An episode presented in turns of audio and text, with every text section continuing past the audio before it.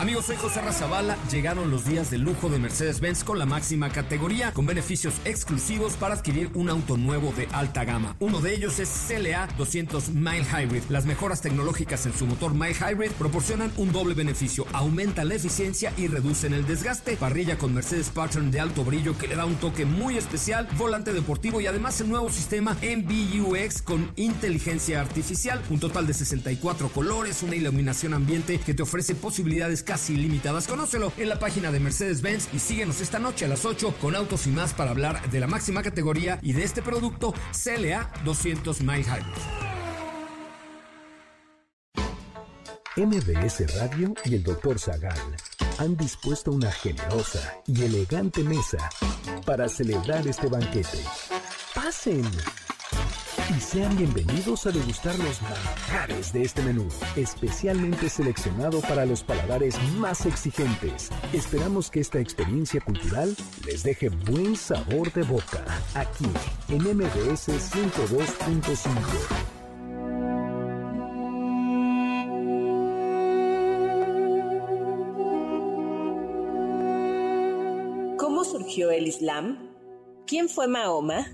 ¿Cómo fue escrito el Corán? ¿Qué diferencias hay entre el Islam y el cristianismo? ¿Por qué el Corán debe leerse solo en el idioma en el que fue revelado? ¿Cuáles son los pilares de la fe islámica? ¿En qué consiste la yihad?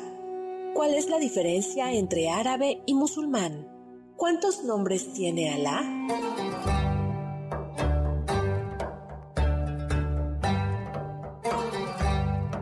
Hoy hablaremos de la Sharia, el ángel Jibril, califas, la mezquita sagrada, vestimenta femenina, las ofensas del Had, arquitectura islámica y más sobre el Islam.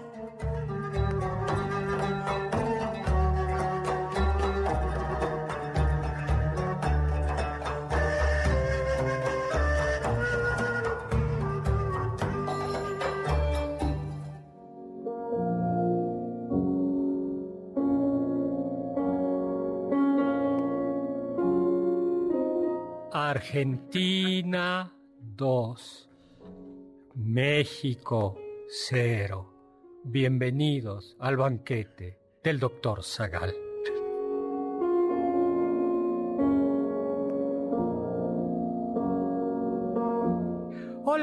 Hola, amigos y amigas, ¿qué tal? ¿Cómo están? Estamos transmitiendo desde la Ciudad de México.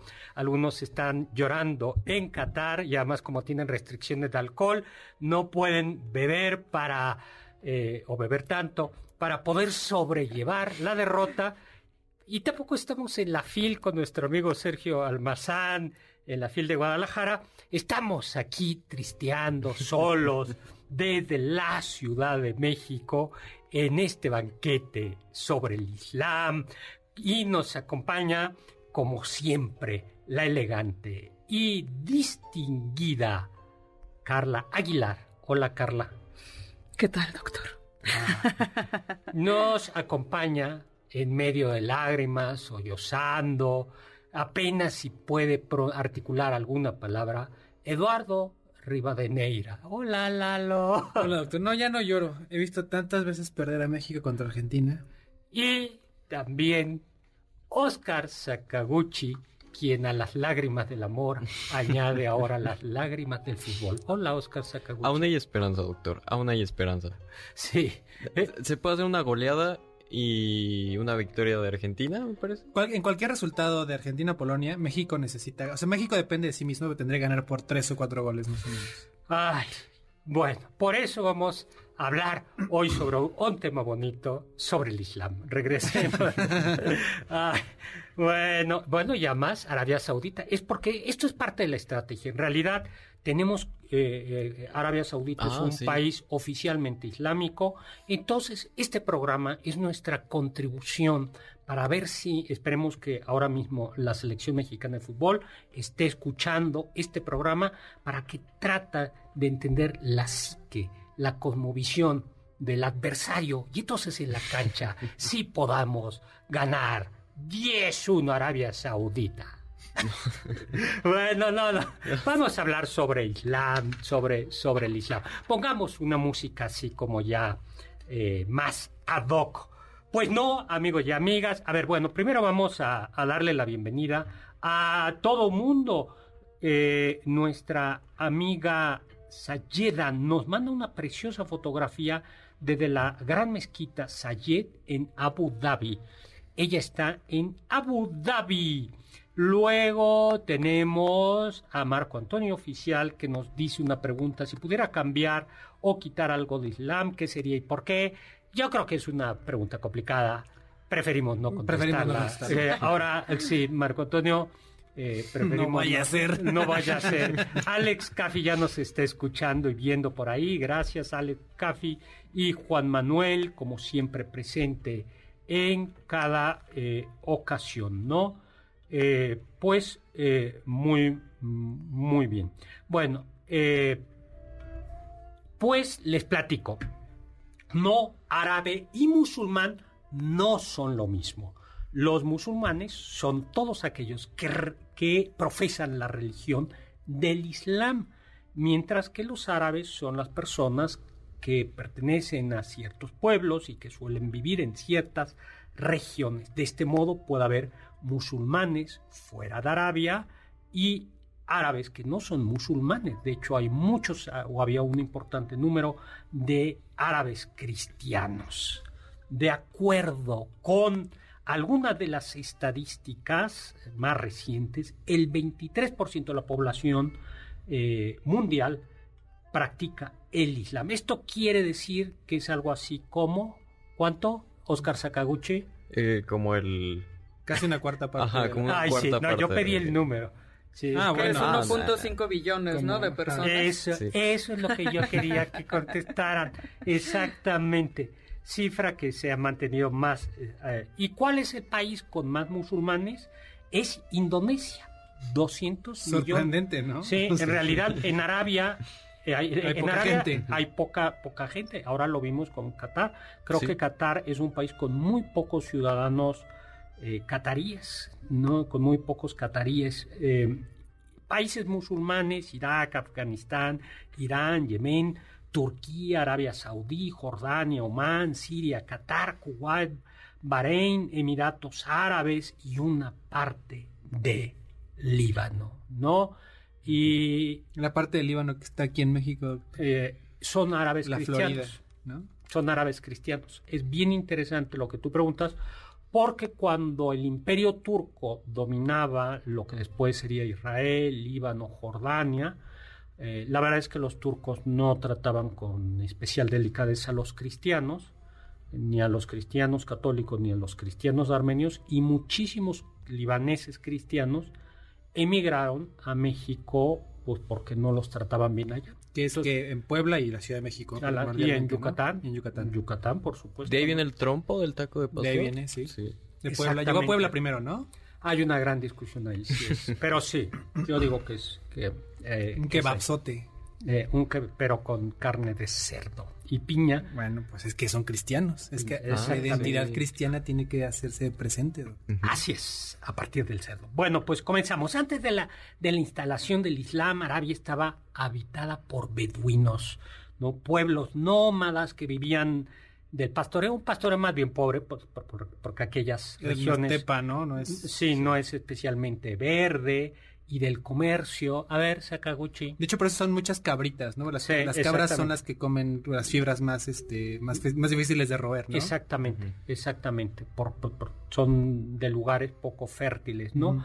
Y Oscar Sakaguchi. Espere, doctor. No, espere, está. espere. No, no. espere, espere, espere. Perlas. ¿No estudiaste. Oscar? ¿Qué? ¿No estudiaste? No, sí, sí, sí. No, no, no. ¿Con el doctor Zagala en la prepa?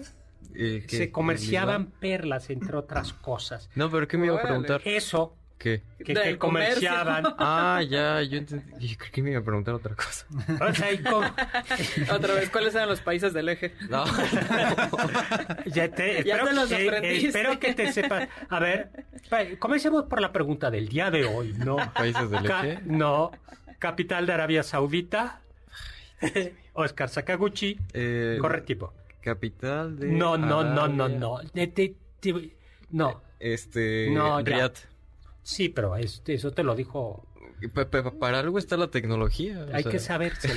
es ¿Cómo, era- eso. cómo decía el mito este Tot de en el ba- en el en el ah, cuando. sí que hay un hay un en Platón, no me acuerdo en cuál en cuál este de los ¿No es en el diálogos.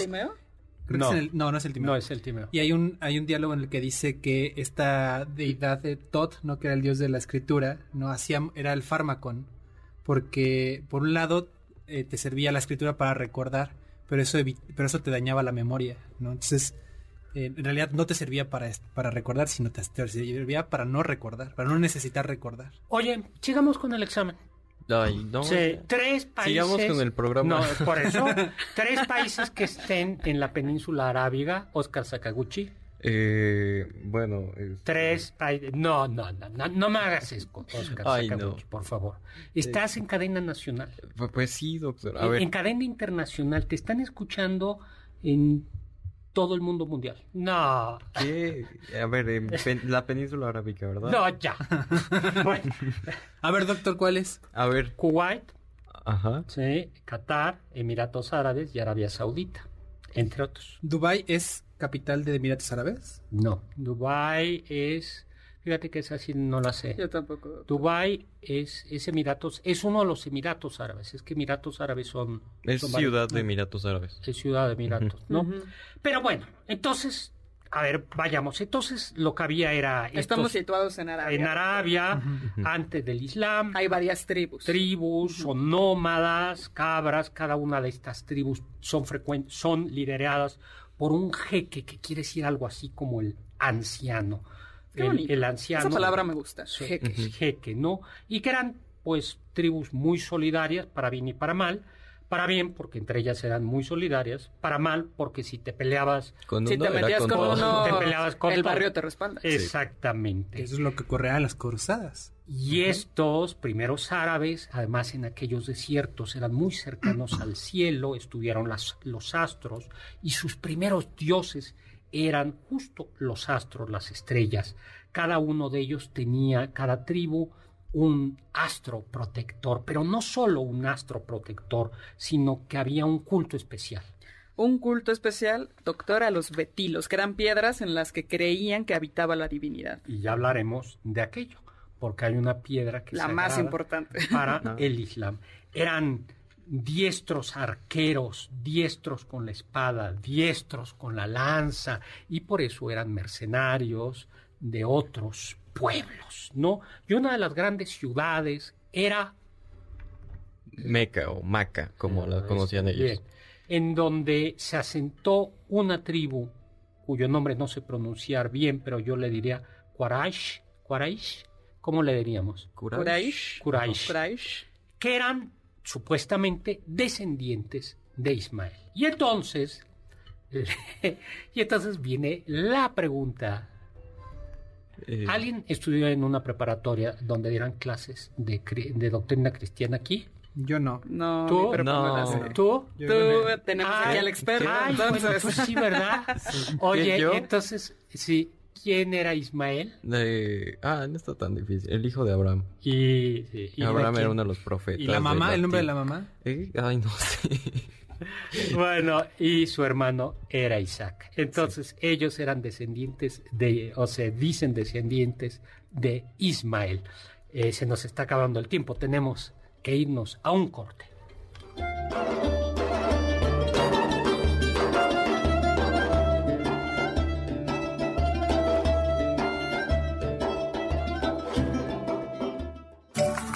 Del diccionario del doctor Zagal.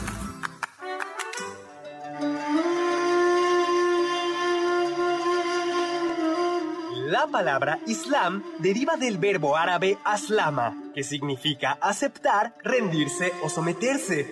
Por eso, en el Islam, los fieles deben aceptar a Dios y someterse ante Él.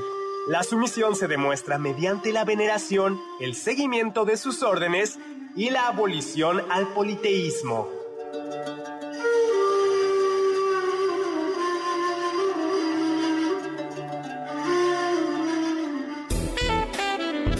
No te pierdas ninguno de nuestros menús y sigue el banquete del Dr. Zagal a través de las redes del 102.5. En Twitter, arroba mbs 102-5. ¿Quieres felicitar al chef por tan exquisito banquete? Llámale al 55 51 66 1025 en MBS 102.5. Estás escuchando el banquete del Dr. Zagal. ¿Tienen algún comentario? Pueden contactar al chef principal, el Dr. Zagal, en Twitter, arroba hzagal.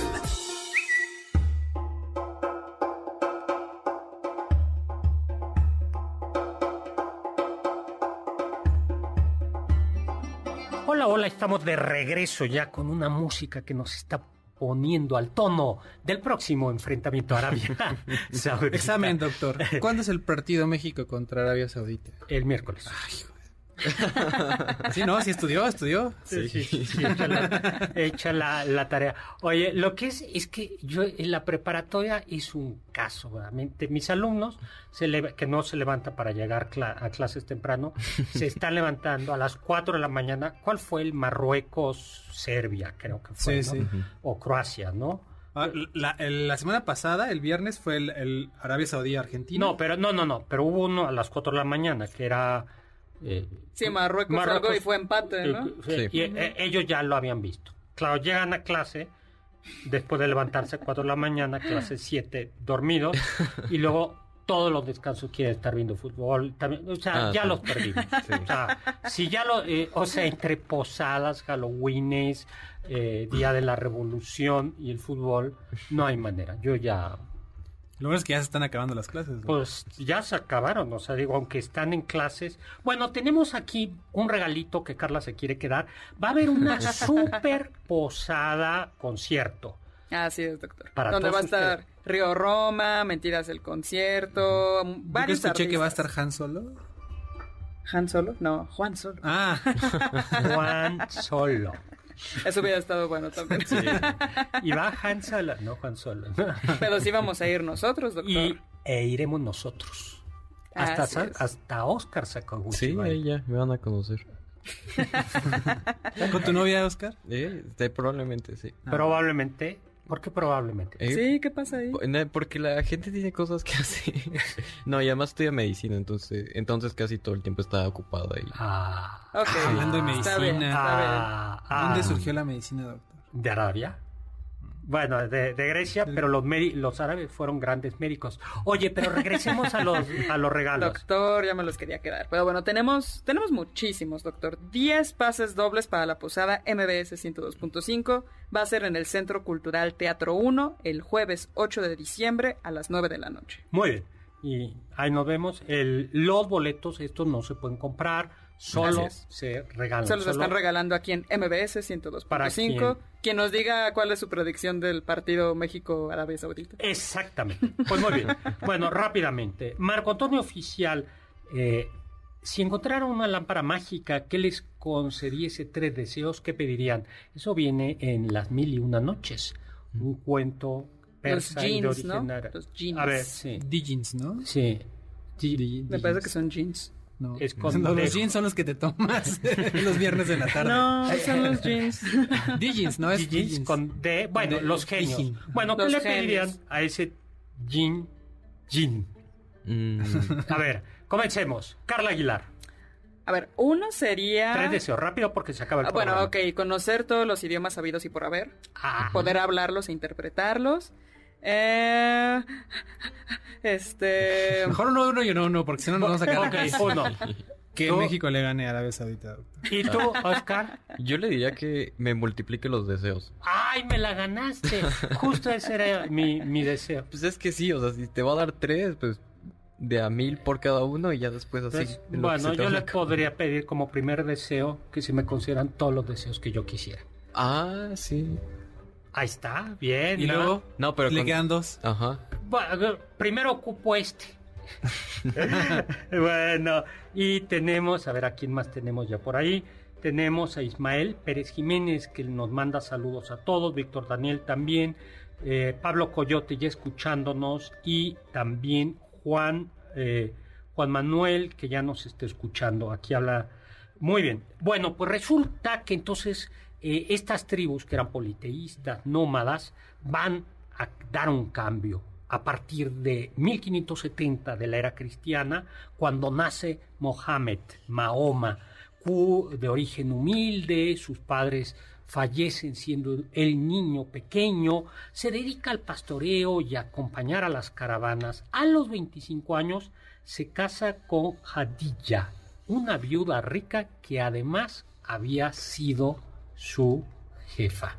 Escucha, Oscar Sakaguchi, lo que hizo el profeta Se consiguió Mahoma. Sugar Mommy. Nos van a, nos van a. Tú sales primero de aquí en la Sí, estación no, y ya no. luego nos avisas. Mahoma, bueno, pues eh, Mahoma era un hombre religioso y fue ahí donde ya cuando rondaba la edad de los 40, que es más o menos la edad de Lalo Rivadeneira, cuando tuvo una de caray. sus primeras revelaciones. En- Doctor, pero bueno, ahora mencionamos que era un hombre religioso, pero Sí. ¿qué religión profesaba? O sea, ¿era este politeísmo del que hemos estado hablando? ¿O era más bien la religión de Abraham? era, en teoría, era la religión abrámica, Ok. que era un monoteísmo. Claro, lo explicamos rápido. Ismael era el hijo que era hijo ilegítimo de Abraham, aunque era el primogénito. Y a la hora que tienen que elegir cuál va a ser el sucesor de Abraham, porque tiene el hijo primogénito que es ilegítimo, y él tiene el hijo que es legítimo, Que pero es no es Isaac. que es Isaac. eh, Abraham decide que, que Isaac tiene que ser el que va a y continuar. entonces corren Y entonces tiene que correr porque si no va a haber un problema entre... eh, Va a tener que correr a Agar, que es la madre de Ismael, y a Ismael lo sacan de la tribu. De esa, de esa rama del... del que será el- sí, del abramismo. del del- abramismo, de esa rama viene el, el Islam. Por eso las tres grandes religiones abrámicas son el cristianismo, el judaísmo y el islam. Y por eso el islam comparte con el judaísmo y el cristianismo El unas- monoteísmo. el monoteísmo y una serie de Y las restricciones, ¿no? También, en el- Sí, por ejemplo, sí. lo de no comer cerdo. Exactamente. Algunas serie y- que vienen en los textos sagrados. De Así hecho, es. la oración del viernes me parece que los eh, judíos lo tienen por el Islam. Por- No, no, no, es al revés. Al- al el revés. islam Ah, no, sí, el la Islam, tiene ajá. de, los de los hebreos, ¿no? Sí, ¿Cómo, de se, los cómo- hebreos. cómo se llama previo a la división? Es el pueblo... El pueblo elegido. Sí. Entonces, eh, sí, justo como el sábado comienza el viernes en la noche, el- por eso el sábado, por eso los, el día sagrado en la, es el viernes en la tarde para los para los musulmanes. musulmanes. Y en realidad el sábado comienza para los judíos también, ¿no? Y para los cristianos, ¿cuándo comienza el domingo? A ver. a Toda la semana. Somos No. los peores de los... No, el sábado, por eso el sábado en la tarde ya se va, puede ir a misa. Ah, todo tiene sentido ahora. Bueno, pero regresemos a ver. En el 610 eh, mes eh, de Ramadán, que era un calendario lunar. Mahoma cuenta lo que sucedió. Una noche, estando yo dormido, vino el ángel Gabriel, Gibril, con un paño de brocado en el que había algo escrito y me dijo en alta voz, lee. Yo respondí, no sé leer. Entonces me apretó de tal modo con el paño que creí que era la muerte.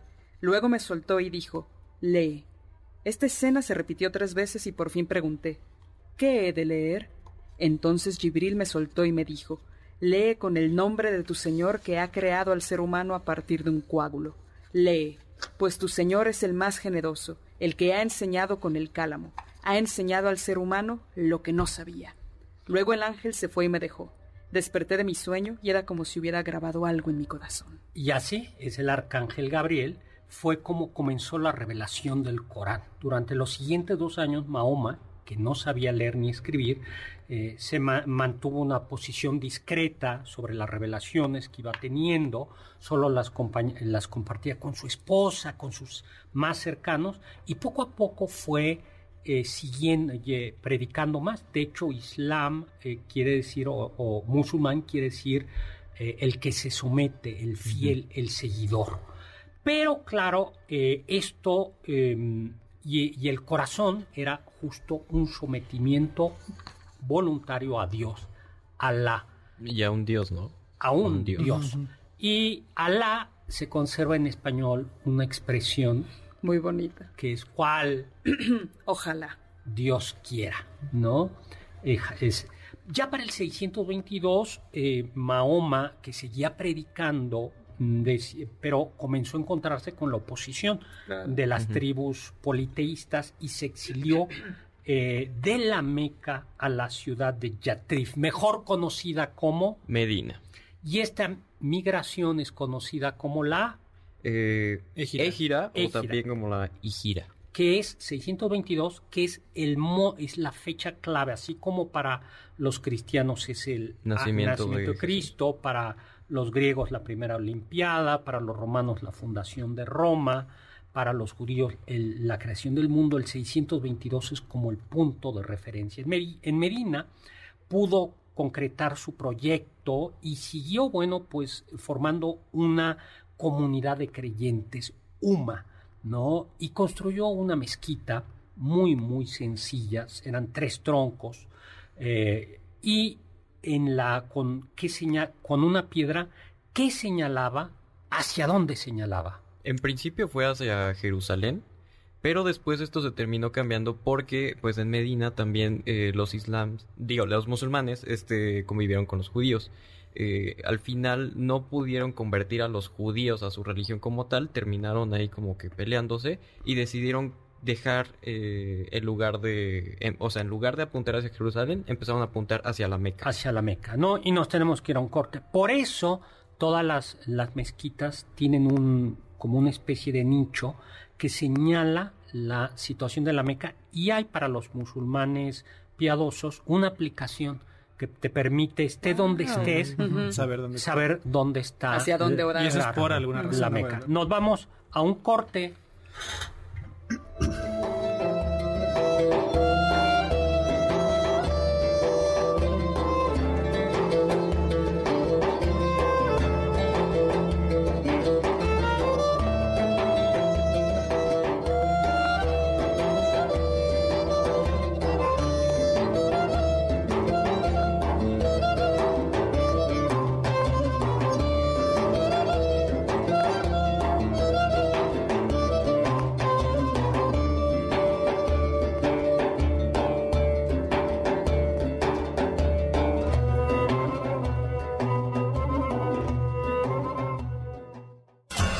Los sabios dicen, Allahu Akbar, Allahu Akbar. Una persona fuerte no es aquella que tira al suelo a su adversario.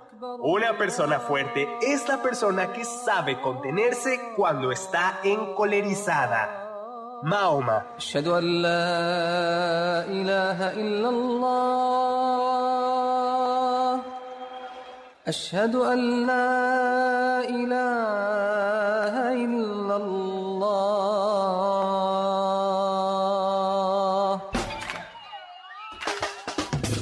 ¿Faltaste a alguno de nuestros banquetes?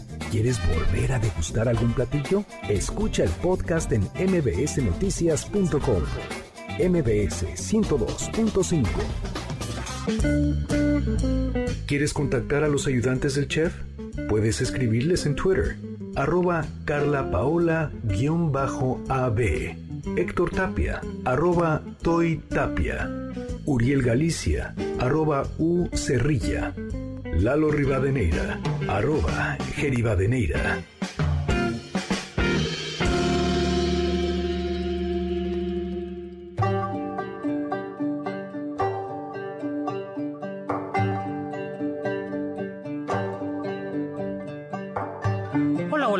Regreso. Soy Héctor Zagal y estamos en este programa hablando sobre el Islam. Me acompaña Carla Aguilar, Lalo Rivadeneira y Oscar Sakaguchi, el soldado del amor. ¿No, Oscar? Así es ya. Es mi... ¿Por qué no le mandas un saludo a tu novia? ¿Eh? No sé si nos está escuchando, pero si nos estás escuchando, eh, un saludo, mi amor, te amo. Ay, ay, qué bonito. Chava Láser nos dice que le gusta mucho este programa y que si en el Corán se habla de Jesús, sí, Sí, como un, como un profeta. y ¿no? también se habla de Miriam, es decir, María, la madre de Jesús. Juan, Doctor- ah, bueno. sí.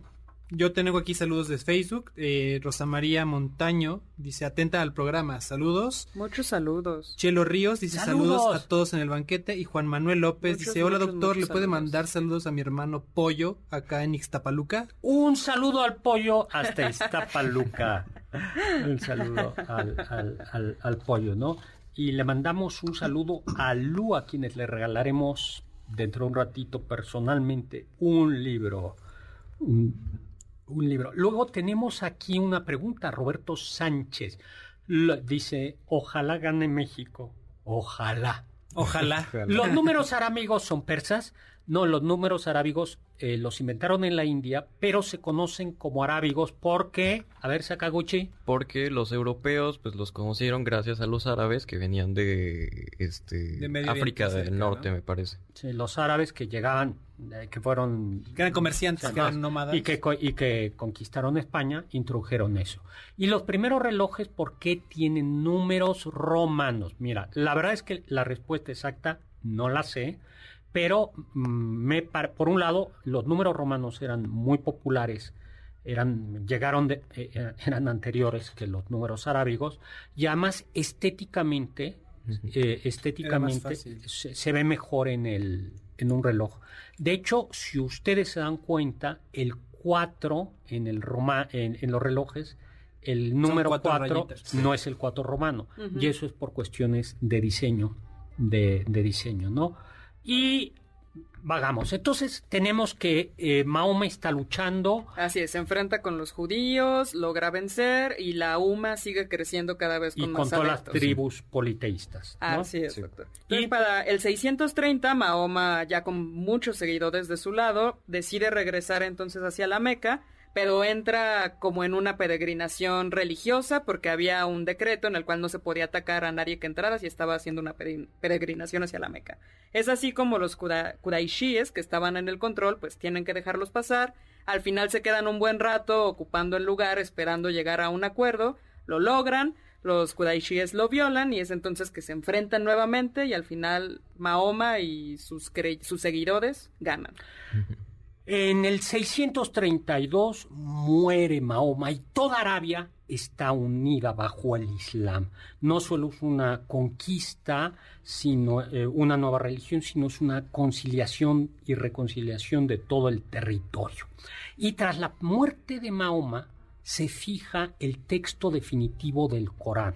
Por ejemplo, el texto definitivo de la Biblia cristiana, pues se fija en realidad muy tarde, ya es hasta avanzado, yo creo que es hasta el siglo segundo, ¿no? Porque todavía en el siglo primero eh, se sigue escribiendo. Pero, la- eh, bueno, el chiste es que la, la revelación está plas- plasmada en el Corán, cuyos versículos no se llaman versículos, sino se llaman, Eh, a ver, no. a ver, los versículos. Los versículos se llaman aleyas Exactamente. y tampoco hay capítulos. eh, Se llaman- se llaman suras. Suras. Exactamente. Creo que hay que decir, doctor, que el- los que se quedan, una vez que fallece Mahoma, los que se quedan como al frente del- de la tribu del mundo árabe son los cuñados de Mahoma, ¿no? Creo que no tiene ni hermanos ni Exacto. descendencia. Serán los califas. Creo que nada más tuvo, bueno, sí tuvo varios hijos, pero le sobrevivió nada más una hija. Ahora, si quieren, vamos eh, a ese punto en un minuto, porque justo va a ser clave para ver la diferencia,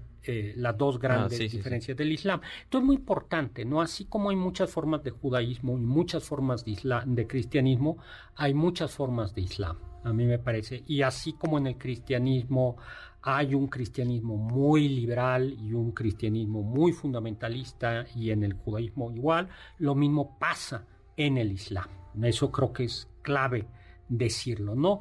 Bueno, eh, árabe, en árabe, Corán quiere decir la recitación por excelencia. Está escrito en árabe, árabe clásico. Palabra por palabra, palabra. según se lo dijo Gabriel, el ángel Gabriel, a Mahoma. Y los musulmanes consideran que en realidad la uni- el único Corán es el árabe. Claro, El que cualquier traducción no cuenta. No, no es el texto sagrado. Es interesantísimo eso. Algunos en el cristianismo se lo plantearon eso alguna vez, se hicieron esa pregunta Ujú. eh, eh, los católicos. Si la Biblia, la Biblia católica que está escrita en griego, en arameo, en griego y en arameo, si, eh, si, es, si las traducciones son palabra de Dios y la posición católica es que las traducciones sí son palabra de Dios, pues en el Corán no. Las Ahora, en estricto sentido, lo que pasa es que el Corán se supone que está dictado en árabe, ¿no? Y a, a los, a los, A lo- según yo tengo entendido, a los, a los, ¿cómo se llama? A los apóstoles no se, no les dictaron el, los evangelios. pero sea, ellos están con- inspirados por Dios. Pero Sí, pero no están dictados, no es- No, no es a lo ver, mismo que- eh, bueno, pero algunos profetas sí están del Antiguo Testamento sí fueron dictados por Dios. Claro. Y además, de cualquier manera, en, en el, el catolicismo es bien interesante lo que tú dices. Lo que dicen es que está inspirado, quiere decir que, que todas las palabras que están en la Biblia fueron inspiradas por Dios. O sea, no, no hay nada que sobre ni nada que, que falte. No, y además en el Y Islam- hay una discusión muy, muy de este tipo, porque eh, que es, eh, o sea, La interpretación, o sea, que- ¿hasta qué punto la interpretación ya no es... Bueno, la, la respuesta católica es la traducción no es una interpretación. La traducción sí contiene la palabra de O Dios. sea, no es una Ah, interpretación. No es una interpretación. Uf, qué fuerte, qué sí, fuerte. eso fue en el siglo XX, porque hubo algunos que dijeron, tanto en algunas partes del judaísmo como del islam, se dice esto, y que se dice que palabra de Dios es lo que está en el idioma original, y la, el, el Vaticano contestó oficialmente diciendo no. Una, una, una Biblia aceptada, O sea, la interpretación también, también está siendo... la, la traducción está aceptada. Sí. Y en, y en el protestantismo pasa lo mismo. Es decir, Lutero cuando traduce la Biblia al alemán, la Biblia está, el- la, es palabra de Dios aunque esté en alemán. Esa es una diferencia clave. Bueno, pero tenemos que avanzar, ¿no? Ahora, algunos llegan a decir, algunos árabes, algunos musulmanes, que existe incluso como una especie de Corán, de protocorán o Corán en el, en el cielo, ¿no? En el cielo. Tras la muerte de Mahoma también se redactó la Sunna, ¿no? Es una recopilación de frases y conductas del profeta, ¿no? Entonces, Corán y Sunna complementan eh, son mm, la revela- complementan la revelación. Algo parecido surge también en el catolicismo. Con la Biblia ahí. A ver, tú eres el, el, Ah. este, ni modo. Por, por alguna razón dejé de ser Con el creyente. catecismo, ¿no? ¿Mandé? Con el catecismo. No, bueno, también, pero es la, reve- la, la sagrada En el eh, esa es la diferencia clave entre católicos y, vi- y- y protestantes es que para tradición. los católicos la sagrada tradición que son justo interpretaciones Ah, ya, ya, ya. y palabras en torno complementan la Biblia y la Biblia para un católico no se puede interpretar sin la sagrada tradición. ¿no? Y nos tenemos que ir a un corte y tenemos que hablar de muchos temas. Bien.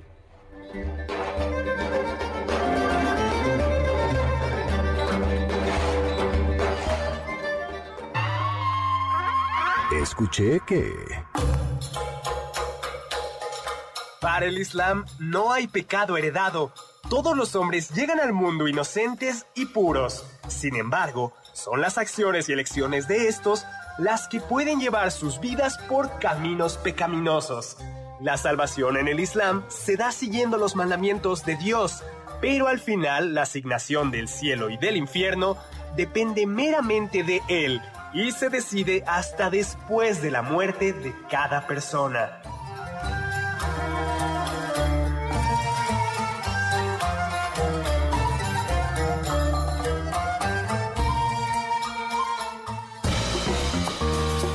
Anécdotas, datos curiosos y uno que otro chisme de la historia y la cultura.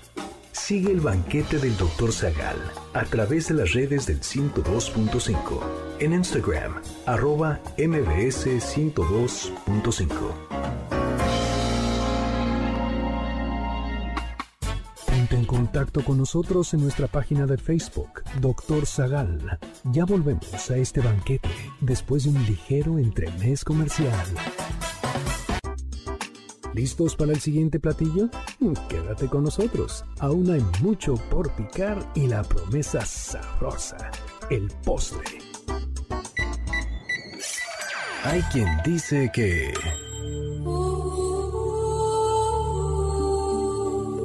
En el Islam no hay ningún intermediario entre los seres humanos y Dios. Todos tienen una conexión personal con Él. Y esa es la razón por la que solo Dios es capaz de absolver los pecados. No se necesita un rito o un sacramento de penitencia. Basta con hablar directamente con Él, rezar las oraciones diarias y continuar con la tarea de alcanzar una vida virtuosa.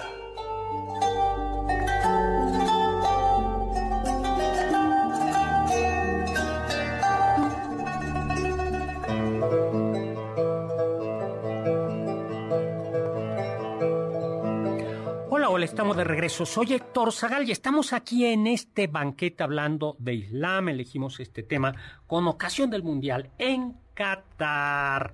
Eh, nos pregunta Valparov, saludos a todos en el banquete. Dice, ¿la piedra negra o cava podría ser un meteorito? Sí, en efecto, parece que es un meteorito.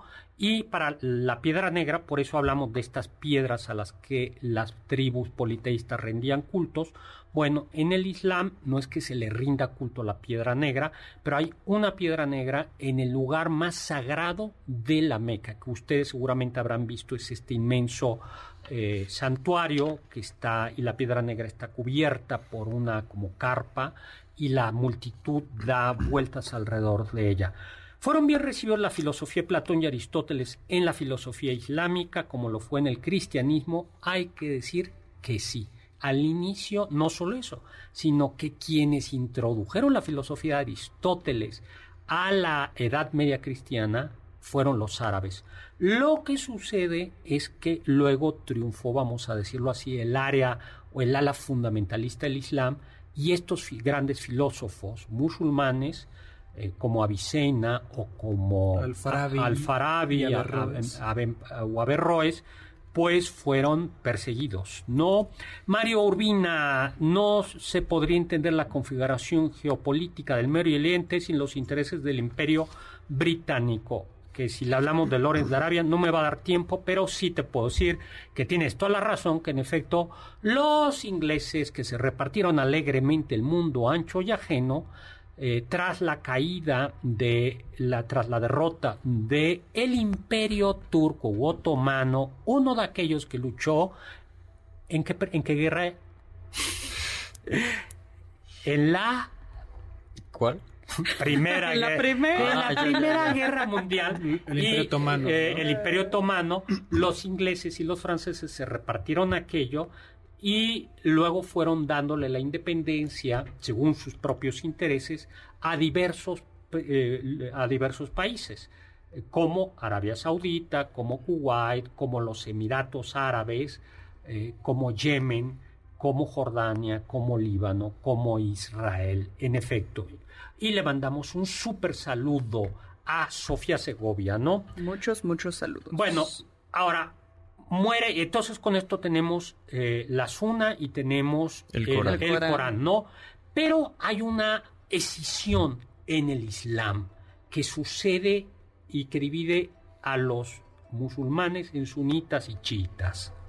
Así es, doctor. Después de que muere Mahoma, no queda claro quién es el que lo va a suceder. Primero llega Jalifa Rasulallah, es el primer sucesor de Mahoma, se le conoce como califa a él y a todos los sucesores.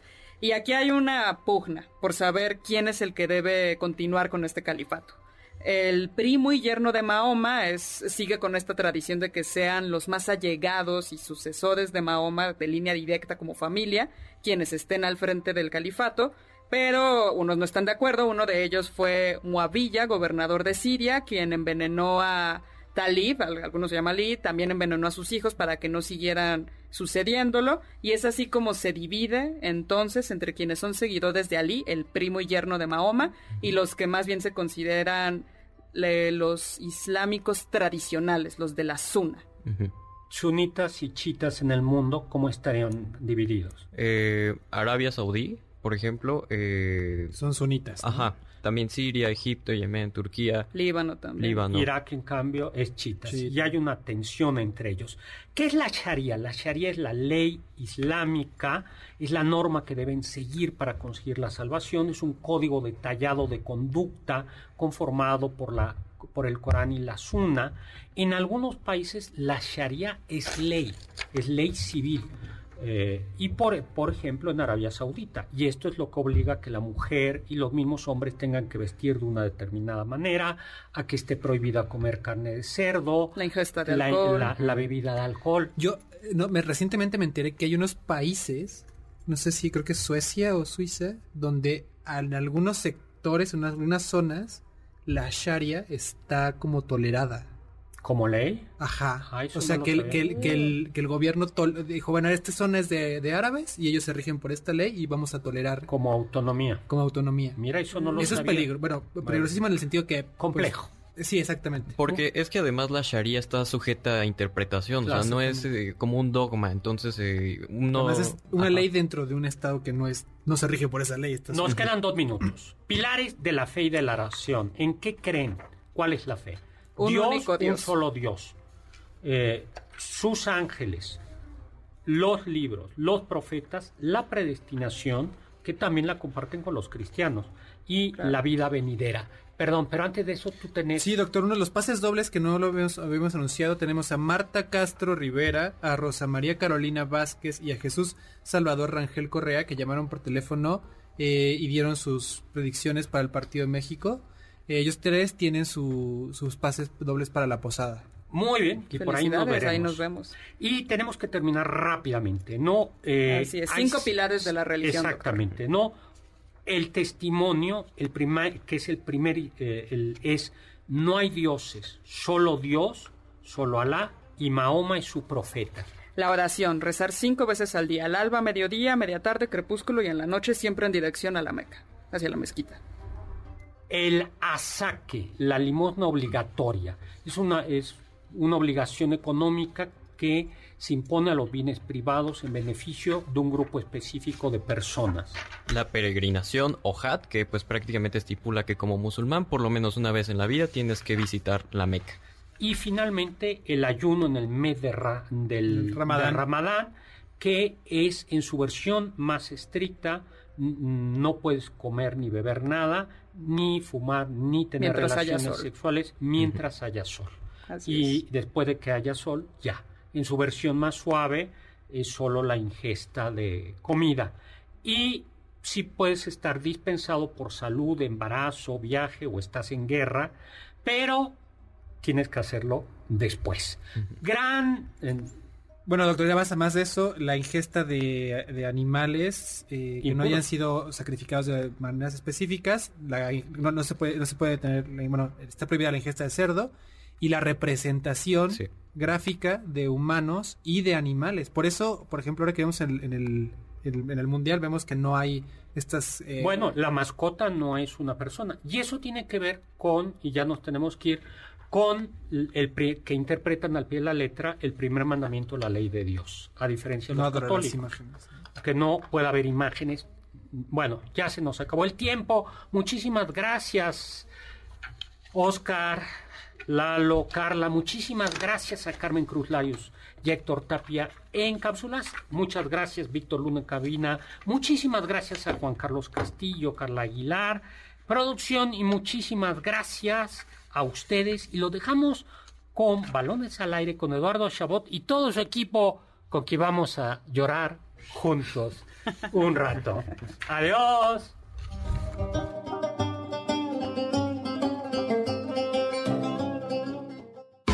Confiamos que este banquete ha sido un deleite gourmet y cultural.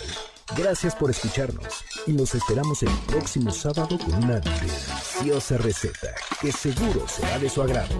MBS 102.5